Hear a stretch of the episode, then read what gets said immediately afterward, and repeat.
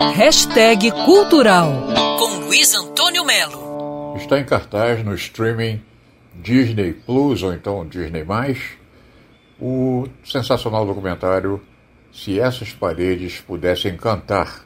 Isso aí em tradução livre, né? Que é o nome do documentário dirigido pela Mary McCartney, que é filha de Paul McCartney, sobre o estúdio Abbey Road, né? Que foi inaugurado em 1931. É um dos estúdios mais tradicionais do mundo, é um dos estúdios mais lendários do mundo, exatamente né, por causa dos Beatles. Abbey Road nunca se chamou Abbey Road, se chamava EMI Studios.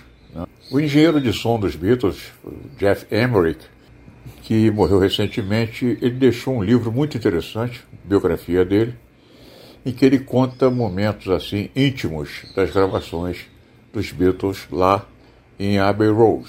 A começar o nome do estúdio, como é que apareceu. Os Beatles tinham acabado de gravar o disco, que ia se chamar Everest, por causa do monte. Né? Onde estão sentados lá, os quatro empresários, aí, os burocratas lá da gravadora, e aí foi vetado o nome Everest por causa da foto da capa. Teriam que ir a um lugar parecido com o Everest, ou então perto do Everest, o que sairia caro e ia demorar muito. E até que o Ringo, Ringo Starr, chegou e falou assim, ah, bota o nome dessa rua aí mesmo, entendeu?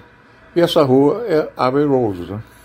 Se essas paredes pudessem cantar, tradução livre, é, é, o primeiro documentário da Mary McCartney, filha do Paul, e com a Linda, né? Eu acho que vale muito a pena assistir no streaming da Disney+, ou então Disney Plus. Luiz Antônio Melo para Band News FM.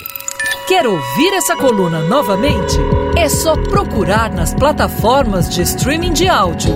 Conheça mais dos podcasts da Band News FM Rio.